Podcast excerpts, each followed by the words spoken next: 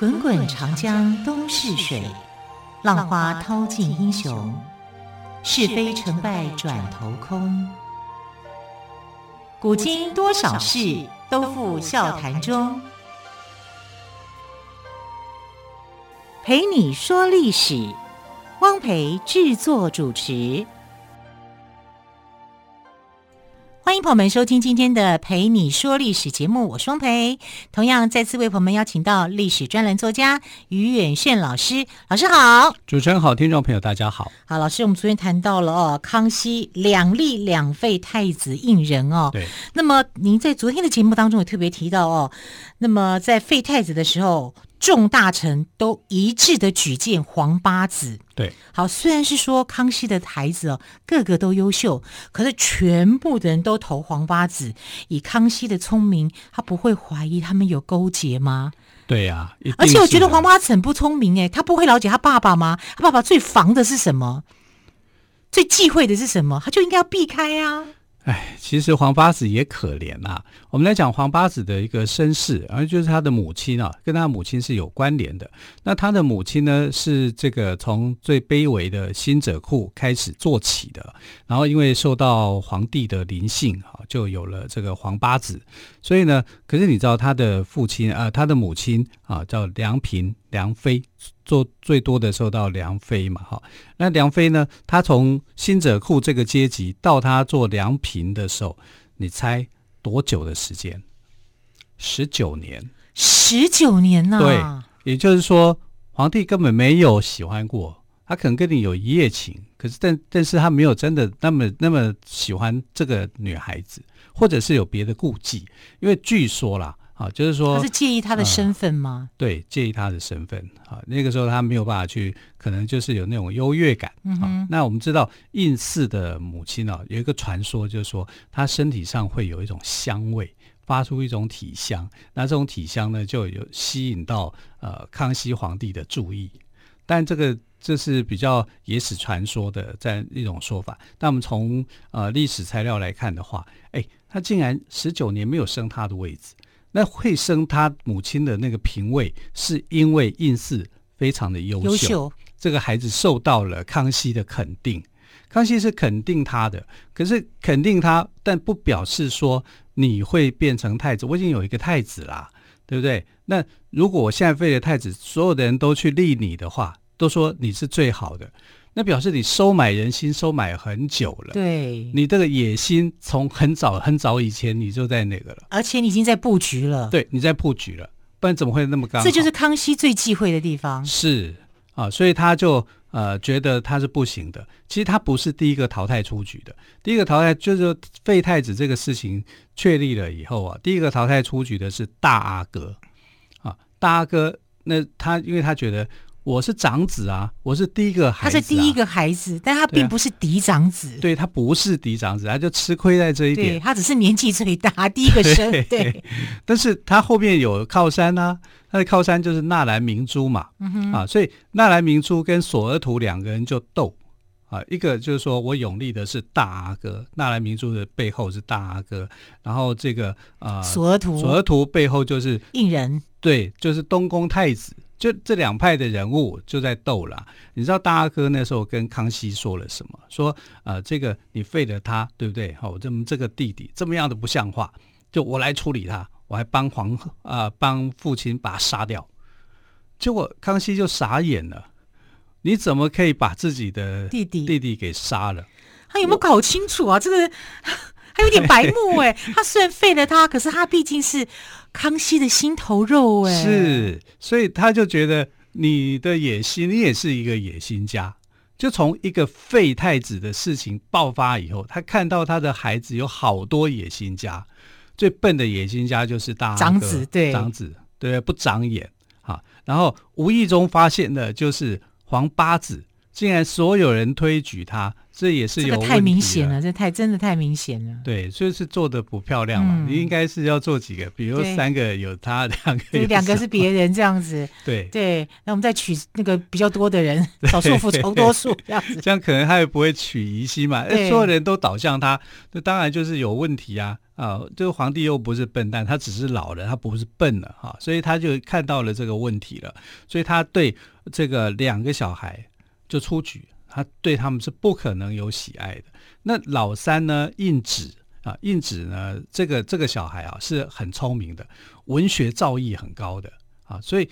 康熙也很喜欢他，但康熙喜欢他是因为他的文学好，就跟他文学底子老跟老爸一样的啊，我心里头很，很喜欢你做这个事情，所以他就让他去编《古今图书集成》，所以他的小孩优秀啊，但他有没有卷进这个政争里面？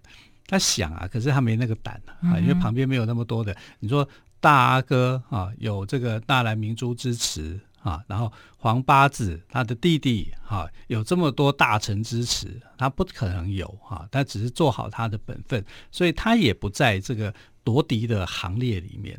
那我们看夺嫡，从这个事件里面来看，废太子之后夺嫡，第一个跳出来是大阿哥，大阿哥甚至说我帮啊老爸把这个不听话的弟弟给杀了啊，做这种承诺，你看太夸张，太荒谬。那皇八子野心家。这种野心一下子就被康熙给抓到了。那康熙，你说这时候他的选择是什么？继续让他们一起斗下去吗？你一直斗的话，那这个国家就惨了啊！所以他后来的做法就是重新让太子再继位啊，再变成太子，就是啊废了他，立了他，废了他，就就第二立啊。第二立的时候，就是用这样的一个缘由产生。那这样的缘由产生以后。他是不是要给这个黄八子做一个教训？应试啊，啊，你知道对应试，他就对应试讲：你的爵位我就通通取消，我不让你有任何的这个啊、这个再有保有这样的爵位，因为你会跟别人就再度串联啊，做什么？只、就是处分他。啊，处分他了以后呢，这个其实应试就很了解说父亲在想些什么，他就乖乖的听话嘛，你你也不能不听话啊，啊，就是因为反正。这个时候我已经被父亲看穿了啊，就是事情已经变成这样了。那他怎么怎么办呢？那父亲还在啊，还没过世嘛啊，那我就应该是呃低调一点，好、啊，尽好本分，好、啊，然后不要出任何的差错啊，总有一天还会有机会。所以他的想法就是这样，他很早就出局了。大阿哥跟他在第一次废立太子的时候，他就出局了。可是他觉得自己还有机会，只是要保有低调，好，用这这样的一个方式。后来果然就是康熙就在想说，哎，你表现的不错，表现不错，那我就再让你的爵位给恢复。嗯哼，因为他对小孩不会说真的那么狠心，毕竟是自己的孩子啊。是啊，再怎么样，就算不是而且其实他孩子都很优秀，哎，都很优秀啊，啊，所以尤其像胤祀，他有贤王之称呼嘛。那他的王位啊、哦，其实康熙在世的时候都没有给他真正的王位过，只给他一个贝勒啊，所以他当到最大只不过是贝勒，所以就贝勒爷这样子。对对对啊，因为我我们知道有亲王、郡王、贝勒、贝子啊，就是四个四个爵位哈、啊，他是第三个爵位，亲王、郡王、贝勒、贝子。那没有很高哎、欸，没有很高啊，啊就是比贝子再高一点。那他有妈妈有因为这样母凭子贵吗？呃，要等很久以后。对，你刚刚说十九年嘛。对呀、啊，但十九年十九年以后，他就慢慢的每一年都有升、嗯、啊，他升到最多就是升到良妃啊，就是这样子哈、啊。然后呃，你看他们家他这个个他的个性，这个小孩的个性就是也要能够忍。我已经被抓出来说，要熬啦，都要熬啊，好，看看熬的结果怎么样。所以这个过程很漫长哎、欸，因为他后来还要跟很多人去斗。尤其是跟雍正，啊，因为雍正后来即位嘛，那即位了以后呢，这个八王爷他就觉得说，为什么考虑的不是我啊？好，不是我，那为什么不是皇十四子胤禔？胤禔那时候叫大将军王啊，应该也有机会的。那为什么会是呃皇四子他的哥哥哈胤禛来即位哈？所以那个时候他是抗议的。啊，但这个抗议你也不能够直接说出来啊，他就是呃表心里头那种就是不是很开心哈、啊。那这种做法，胤禛一看也看得出来啊。但是他那时候就想，如果我现在即位啊，你们不服我哈、啊，然后我就立刻去呃去压制哈、啊，做这种做这种手段的话，可能他们不会服气。可是康熙在传位给雍正的时候，他已经是在病危啦。他在病危啊，所以他的传位也是有问题的，因为他是口谕，是隆科多的口谕啊，就是隆科多来跟他们讲，就是说，哎，皇帝主义的接班人是谁？是谁？是先用口谕的，后来才有文字的，嗯、这就很怪嘛。要有一份诏书啦，啊，就这份诏书的话，就是写出来也是满文跟汉文啊并列的这样的一个文字啦。所以那个我们看一般的小说会写说传于十传于四子，传十四子，对，所以这样就是说是传于四子，传十四子这样改过来，对对对，就是他应该是要传十四子的，但是这个十四这个字又变成于哈，于、嗯、右任的那个于，可是，在那个时代里面。不是这个字，对啊，如果你还有满文的话，就不可能这样改了。啊。对对对，哈，所以这个是坊间的说法，纯粹就是想象而已。好，更多关于康熙皇八子的故事哦，我们先休息一下，再请岳勋老师来帮我们做补充。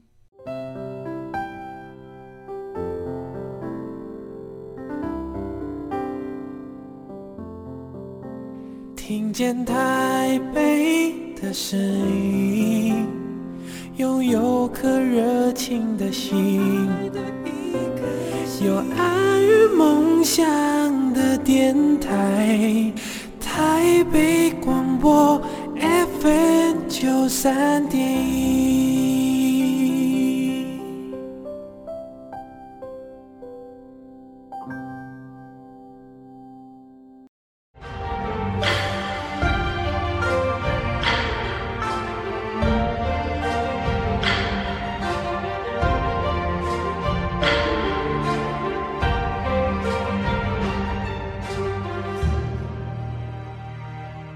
里是台北广播电台陪你说历史节目。我们今天谈到的是康熙的皇八子。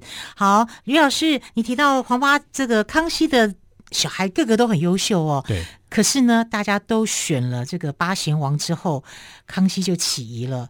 那么雍正即位之后呢，刚刚有谈到，康熙是在临终之前呢正式传位，可是他又用的是口谕的方式，这个就会引容易引发纷争，对不对？因为康熙到要传位的时候，那时候是态度是很诡谲的，嗯哼，整个的气氛是很怪的。因为康熙已经重病了，其实他身边的人就是隆科多，那他另外有一个大臣，就年羹尧。年羹尧那时候在当陕甘总督，那陕甘总督离很远，那留在他那边做什么呢？他他不是要他赶回来，是要他提防，因为他的皇十四子胤禔，胤禔在那里。他不要让胤禔回来，胤禔回来的话，就有可能会去抢皇位啊。所以那个时候呢，在他旁边的这个呃候选人哦，啊王位的候选人哦，是胤禛，也就是后来的雍正雍正皇帝，是雍正皇帝在旁边的，这是不是很奇怪的一件事情？非常的奇怪，很奇怪啊，就变成说你只有胤禛一个人嘛，就雍正一个人吗？对啊，那其他人都在厅外的。就他在旁边去那个的，啊，所以整个的场景是被胤禛给控制住的，啊，那皇八子那个时候呢，就为为这个传位的这件事情，他很惊讶、很讶异的，他是说不出话来的，啊，但是呃，这个雍正即位的时候啊，并没有立刻杀了他，啊，而是让他当了亲王，所以。我们讲说八贤王，八贤王，那其实八贤王都只是一个称呼而已。这就是两面手法嘛。对，我先给你甜头尝尝，对，之后你就知道了。是没错，他就封他当连亲王，亲王哎，亲王是雍正封给他的，不是康熙。康熙从来没有对这个第八个小孩那么好，没有啊，对他的妈妈也没那么好。但是是不是就是说瞧不起他，或者是说对他有什么意见？好像也没有啦。啊，但就是没有对他特别好，因为就防着这个孩子嘛。啊，从第一次废掉这个太子以后，其实废太子的这个原因呢、也是非常非常的错综复杂。我们说第一个就是他偷窥嘛，在帐篷里面偷窥，但其实还有很多事情是触动这个康熙内心里面的不忍。比如说他一个那时候他有第二十个孩子生病了，啊，然后病得可能快病死了。啊病死以后，他就发现说，他的这个太子啊，他的第二个小孩对他的兄弟之间没有感情，不会掉眼泪啊，一副那种无情无义的那种感觉。然后他就想到索额图怎么会把我的孩子教成这样这么坏？而心里头是很气这个事情啊，有很多东西是隐藏在他心里头的啊，一个老爸爸的伤心吧啊，然后再加上这个，你看这里面牵扯到的不是只有亲情的问题，还有政治的问题。那我们知道康熙其实还算长寿了，因为他在位六十一年，但他八岁就即位了啊，所以他整个年龄来讲啊。没有超过七十岁，六十九岁啊，实际年龄是六十九岁。如果要算那个中国人的算法的话，就是七十岁。哦，难怪乾隆也是高寿嘛。可是他的皇帝只当到六十年，不要超越他的祖父就对了。对对对啊！但是他还是继续当皇帝啊，太上皇啊，一样是皇帝啊。他每天也快乐的 快乐似神仙啊。对，那我们看到就是说，呃，从这个废太子之后啊，产生那么多的问题啊，也让呃康熙看到了他的皇太子啊，还有他的这些。呃，儿子们啊，真实的一个态度。那皇八子在这个时候呢，哎，因为就是父亲已经太了解你了啊，所以他想尽的方法就是我用时间来换取空间，我还有机会可以证明我自己啊是很优秀的。可是他来不及证明了啊，因为最后是被看起来不怎么样的皇四子胤禛给最后给上位了。这个胤禛真，我是说真的，他也真很会演戏，还去种田，就那种清静无为的那种道家的那种感觉。对，因为在这个呃太子之争的时候，就是说废掉以后啊，嫡位不是大家想要争夺吗？但胤祀他是不争的，也就是说他是存在感很低的。很多人都去想说，谁要当皇帝，谁要当皇帝，谁是最好的继承人，没有人想到他是这样子的，他存在感很低的。那时候存在感最高的，就是说会进入大家的视野里面的，就是皇八子胤祀啊。因为胤祀这个人呢，聪明啊，伶俐，然后他的交际手腕很好，他在各方面啊都会去考虑到说各方的利益啊，就会去做一些很合理的分配啊什么的。那搞得就是大家会觉得，当然说胤祀好啊，啊，胤祀做事情，你看玲珑八面嘛。啊，什么东西都会方方面面都会考虑到，不像胤禛，胤禛就是皇帝交办给他要去查贪污，他就会去查啊，就认真的查啊，他是只做好他所要做的事情啊，所以他的存在感没那么高。可是呢，他的父亲其实康熙啊也很聪明，就是说在跟几个孩子相处以后啊，他都给他们一些评价跟评语。那他给这个呃老四哈，就是胤禛的评语哦，就是雍正嘛哦，对对对啊，就是希望他要借机用人啊，这个四个字好面熟哦。啊对啊，因为后来李登辉也用这四个字啊。其实其实这句话是康熙拿来去告诫这个胤禛要借机用人，对，告诫这个雍正。对，啊，那其实啊，康熙那时候是觉得说雍正啊，就是说他的这个皇四子哦，是性格是。阴晴不定的，很难搞定的，所以需要你要有一些耐性，也要去磨，要去干嘛的。所以后来胤禛为什么会会去这个不争之争啊？大概也是哎，想想父亲的这话另有含义，有道理啊。所以他没有卷入到任何的这个政治纷争里面。最后他反而是大赢家，因为他是所有的每个人都都有这个一个小团体、小圈圈，但只有他没有。你要说他没有，他其实也是有啊。他跟另一个弟弟哈，就是呃老十三呐，十三对印祥跟跟他感情是很好的。他们两个等于算是一派的。但这这一派的人呢，这边缘人一样啊，没有人会去注意到，很去了了解到这一派的东西。那核心派的就是皇八子嘛，印四这一派，印四这一派，黄九子、黄十子几乎都是跟他走在一起，还有皇十四子啊，就是人比较多。皇八子大概就是他的皇位落空了以后，最好他就是寄望到皇十四子这个身上。那皇十四子跟皇四子，他们两个人是亲兄弟，亲兄弟，是亲兄弟哦。而且他这个弟弟是非常厉害的，很会打仗。武的这一方面他是很强，所以我不解为什么康熙不把皇位，你说不不喜欢皇八子就算了，不把皇位传给十四子呢？而是同一个妈妈生的耶。其实也有一些学者专家认为说，康熙是想传给皇十四子的，然后是被皇四子硬抢。所以才有这个后来的小说的戏剧的那种写法，什么传于世子这样子。对对对啊，其实也有这样的一个一个。可是老师，你刚刚不是有提到说康熙特别派拜年羹尧？年羹尧对年羹尧，年羹尧那时候在陕甘陕甘那边啊，其实他有防止十四子回来啊。对，就是，但是这个是好像是我们的后见之明了，因为康熙他去派他怎么会去防呢？也有一派人认为说可能不是这样，所以这个不同的人解读就对，对九子夺嫡啊，到现在为止啊，各各方的历史学家在解读的时候，还是有很多的这种派门林立啊，嗯、就是说，哎，这当中有很多的关系，也不是呃，我们好像就是能够定论啊去。讲的结果，当然能够定论的，就是最后的结果是呃，雍正上位，雍正上位。对，那雍正上位以后，他反而让皇八子，也就是他的弟弟，哈，有了一个爵位，让他当了亲王。可是他也是很夸张，他先生他也有手有手段了，对，先生他当亲王，后来又贬低他，他，甚至还帮他们取绰号。那我们来看哦，就是这个皇八子。后来被取一个名字，就是八贤王嘛，八贤王对，对，被取名叫做阿奇娜。阿奇娜，阿阿奇娜，我们现在听起来好像哦，好好好时髦，对不对？对。可是，在满语里面，它是嘴上肉的意思，煮上肉的意思。煮上肉什么意思呢？就是东北的鱼啊，你好像被被这个摆到餐盘里面啊，被去剁开这样。就是你呢，就是我。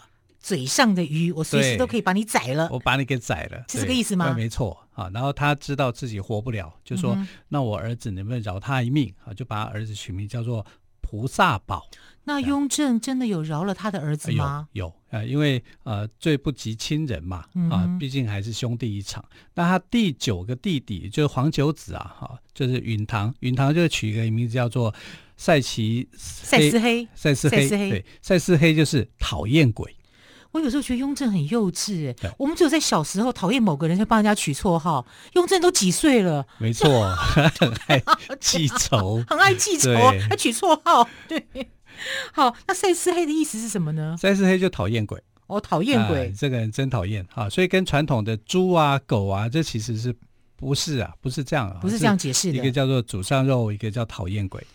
对，好，那么整个下来，不管怎么样，雍正还是当上了皇帝哦。这个中间的过程也是充满了权谋跟谋略在里面，还是有他的不争之争。对啊，好，非常谢谢岳轩老师今天跟我们说康熙皇八子的故事。